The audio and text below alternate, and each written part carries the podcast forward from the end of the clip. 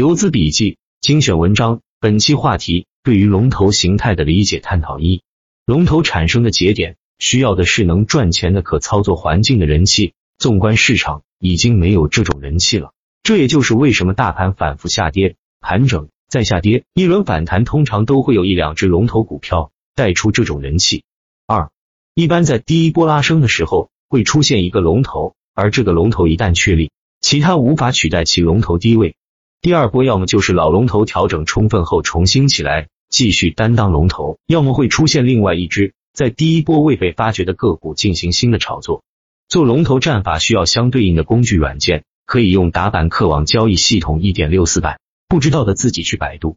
一闲谈龙头和领涨，谁先涨停谁就是龙头，谁的封单越多谁就是领涨，那太肤浅了。阶段性龙头或者说是阶段性人气个股。往往是随机产生，而非有些书上所说的，在大盘否极泰来的那一关键时刻，同时会出现几只强势个股，能否成为龙头或人气股，要看个股是否具备当前容易被市场认可的题材，这一点比基本面重要的多。还有选择图形炒作个股的选择，一定要考虑符合当下的炒作热点，相对低位的第一根放量大阳线，或者说二次探底后的再次启动，必须是放量大阳线，出现这种阳线。都是超短线的好品种。大盘背景的判断是回避这些风险的唯一办法。指数在走下跌通道时，符合条件的交易全部放弃也不为错。这个市场本来就是反应快的赚反应慢的人钱。龙头不在盘子大小，而在启动的时机。只要先于大盘连续上涨，并能带动关联个股上涨，就是龙头。趋势的力量引导市场合力，所以在今后的交易中，对市的理解超过一切。市场合力大于一切，宁波短线资金流有时也只是起到点燃引爆的作用。很多暴涨股开始是他们启动，早就出局了，结果还在涨。实际上后来是整个市场短线资金流都参与了。涨停板操作追求的是高买高卖，频率上不快不行。百分之九十以上的操作都必须第二天结束。不要侥幸自己会买到低位龙头，等你满仓时真龙现身，你只能看着买不到又去买假货。你乱买的都低开，恶性循环，整个心态就不好了。二，买不到龙头，那你也要买到龙二助攻标的。当一个新题材、新板块出来的当天，龙头一字板或者是龙头涨得太快，很难抓到机会。此时你要迅速选择跟风最近的龙二，也仅限于龙二。等龙头有机会买的时候，一定要把跟风的卖掉，买回龙一，很重要。龙头都是最后倒下的。三。龙头也是一棒棒接力下来的，轮动的，错过了这只，那就等下一只就好了。春夏秋冬，周而复始，同样市场也是流动的。四，要灵活多变，随机应变，尊重市场的走势。股市能活下来的都是老油条、人精子，紧盯市场，嗅觉灵敏，瞄准当日最新最强龙头，第一时间上车。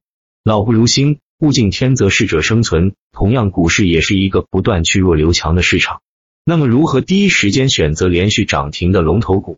判断一个板块能否成为主流，也是通过板块龙头的短期涨幅来判断。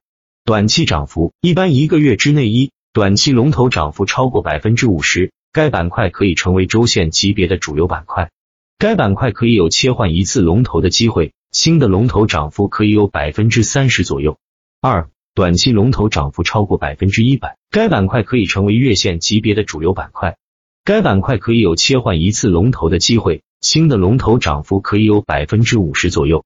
三，短期龙头涨幅超过百分之二百，同时该板块股票容量够大，个股数目多，板块总市值体量大，能够带动指数上涨。推断指数上涨，该板块可以成为季度线级别的主流板块。如果由此板块产生，往往都是推动指数有大级别的行情，甚至是牛市的产生。该板块至少可以切换到两次或三次的龙头。而且每只龙头涨幅都可以超过核心二。经过历史经验总结，做主流板块龙头获利最丰厚，风险最小，而且主流板块能够反复活跃，切换龙头可持续性好，可操作性佳。多数股民朋友可以在操作主流板块的过程中获利。往往股民朋友对主流板块的投资机会、对主流板块的炒作级别与龙头个股的涨幅把握不准，错失好的投资机会。通过上述简单的对龙头的阐述，多数朋友可以通过龙头个股做到对主流板块炒作脉络的把握。核心三，主流板块产生的催化剂：一、政策的强力刺激，类似于二零一三年上海自贸区的建设；二、行业业绩的拐点与业绩爆发期，例如两千零五点零六年的钢铁、煤炭、券商的行情。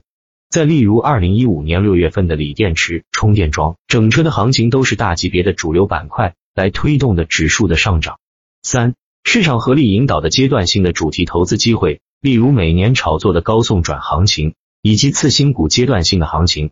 龙头战法，尤其是对牛市的主流板块效果俱佳，往往可以捕捉长线上涨达数十倍的牛股，如类似于二零零五年的中信证券、宝钢股份。二零一四年“一带一路”的中国中车，互联网加的东方财富，